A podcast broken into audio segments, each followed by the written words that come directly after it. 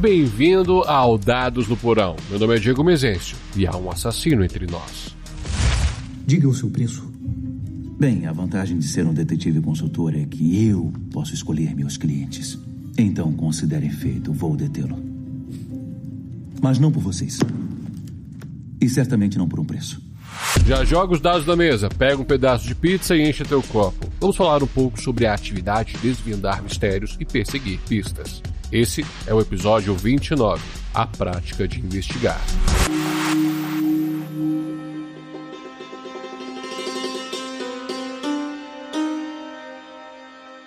Um corredor curto e empoeirado, forrado de tábuas nuas, levava à cozinha e às dependências de serviço. Duas portas abriam-se nele para a direita e a esquerda. Uma delas havia estado obviamente fechada por muitas semanas. A outra pertencia à sala de jantar, o aposento em que o misterioso incidente ocorrera. Holmes entrou e eu o segui, sentindo no peito aquela opressão que a presença da morte inspira. Era uma sala grande, quadrada, que parecia ainda maior em razão da ausência de qualquer mobília. Um papel vistoso e vulgar adornava as paredes, mas tinham manchas de mofo em vários lugares, e aqui e ali grandes tiras haviam se despregado e pendiam, expondo o reboco amarelo. Em frente à porta havia uma arareira espalhafatosa, encimada por um aparador que imitava mármore branco. Num canto deste via-se uma vela de cera vermelha. A janela solitária estava tão suja que a luminosidade era tênue e difusa, conferindo a tudo uma cor cinzenta e fosca, o que era intensificado pela grossa camada de poeira que forrava todo o aposento. Só depois observei todos esses detalhes. No primeiro instante, minha atenção concentrou-se na única e soturna figura que jazia imóvel, estendida sobre a tábua, olhos vazios e cegos, fixados no teto descorado. Era de um homem de cerca de 43 ou 44 anos, com cabelo preto anelado e uma barbicha espetada. Vestia uma pesada sobrecasaca de casimira e colete, com calças claras de colarinho e punhos imaculados. A seu lado, no assoalho, via-se uma cartola bem escovada e elegante. Tinha as mãos cerradas e os braços abertos, ao passo que as pernas estavam entrelaçadas, como se estivesse enfrentado uma dolorosa luta com a morte. Em seu semblante rígido havia uma expressão de horror e, segundo me pareceu, de ódio, como eu nunca vi em traços humanos. Esse esgar maligno e terrível, combinado com a testa baixa, o nariz grosso e o queixo saliente, davam ao morto uma aparência singularmente semiesca, reforçada por sua postura contorcida, antinatural. Vi a morte sob muitas formas, mas ela nunca me apareceu sob o aspecto mais temível que naquela sala escura e enfarruscada, que dava para uma das principais artérias da Londres suburbana.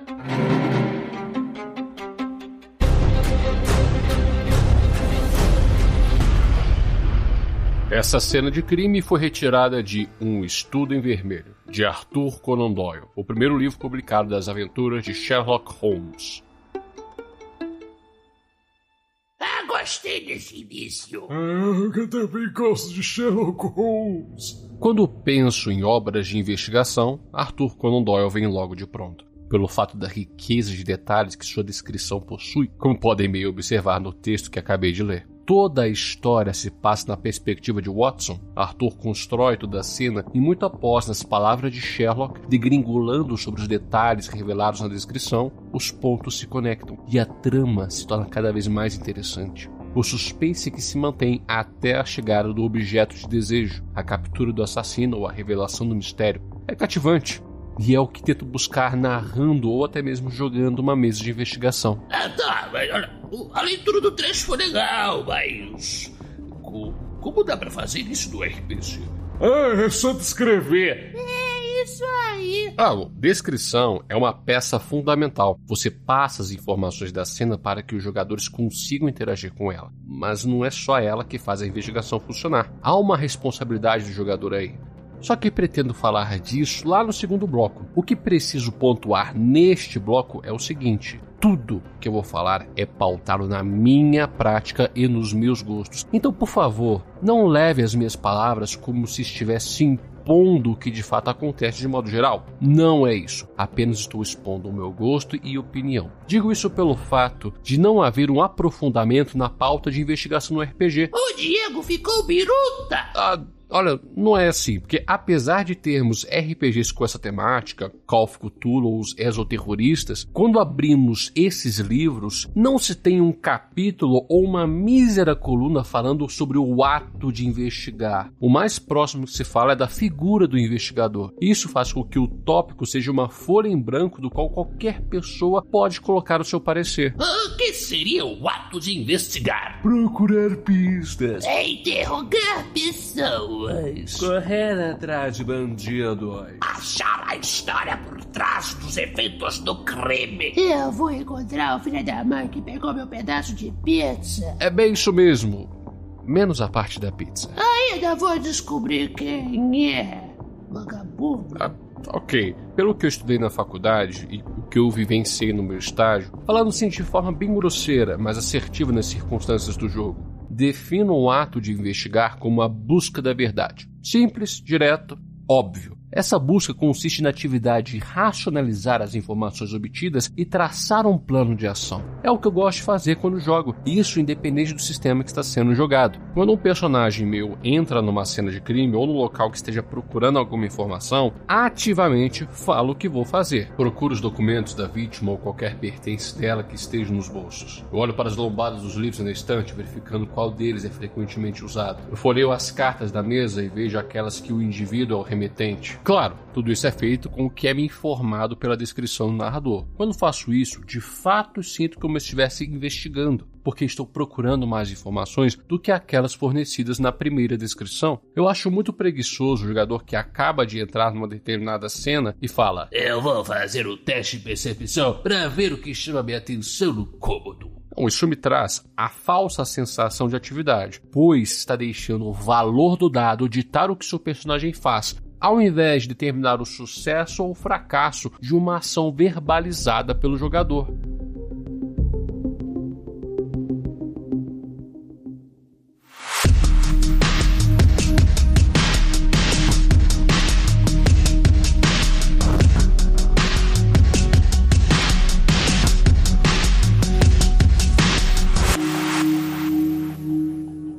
Como dito no bloco anterior, descrição é uma peça fundamental. Como sempre digo, descrição é informação. Mas não é só dela que se faz um jogo de investigação. Existem os pormenores da preparação. E também há uma responsabilidade dos jogadores para que a investigação funcione. Primeiro, vamos trabalhar na perspectiva do mestre. Como toda sessão de RPG, temos o esboço do problema que os jogadores terão de resolver na aventura. E como bem sabem, eu uso a teoria do nexo de causalidade para estabelecer essa base: a causa do fato e o efeito do fato. Eu falo com mais detalhes no Cast 21, estruturando uma one-shot. Normalmente, em jogos de investigação, temos como fato a morte ou o desaparecimento de um NPC. É, só que se deixarmos somente a base da teoria do nexo de causalidade, a investigação ficará pobre. Verdade. Se o fato é a morte, então a causa foi o atentado contra a vida e o efeito do fato é a ausência da presença daquele NPC.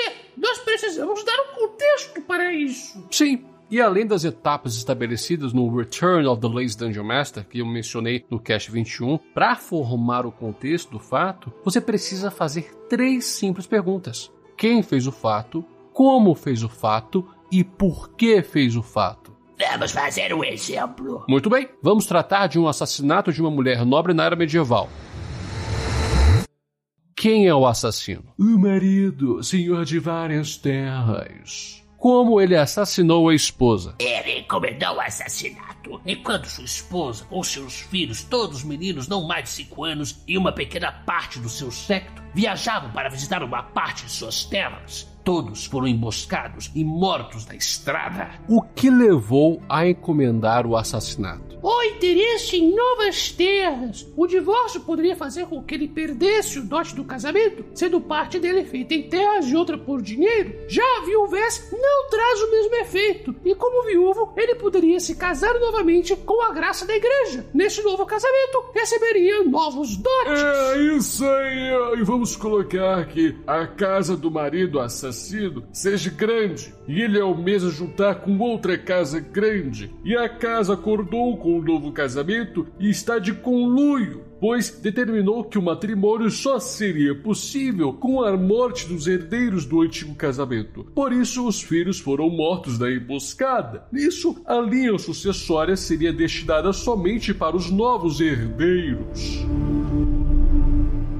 Rapaz, é um contexto minimamente elaborado de um feminicídio. E é sempre bom relembrar, abrindo parênteses. Se o grupo concordou em julgar uma mesa que possua temas do tipo, maravilha, mete bronca. Caso contrário, faça outra coisa dentro do que foi combinado. Fechando parênteses e voltando para o tópico. Com essas respostas, vamos pensando nas pistas que, aos poucos, os jogadores podem encontrar que vão dar pitacos ao raciocínio que tivemos. Uma carta, um brasão esquecido, uma testemunha, a cunhagem específica do nobre com os mercenários que executaram o assassinato. E os jogadores podem ser introduzidos a esta situação de duas formas: a casa nobre dos pais da vítima contrata os aventureiros para investigar, ou, na viagem, os jogadores se deparam com a cena grotesca da carruagem e os sectos já massacrados. E eles são usados como bode expiatório e precisam provar a sua inocência. Fechando a perspectiva do narrador. Além de uma boa descrição, a investigação é formulada pelas três perguntas que dão contexto à teoria de causalidade. E com as respostas estabelecidas, as pistas que colocar devem aos poucos levar ao seu raciocínio.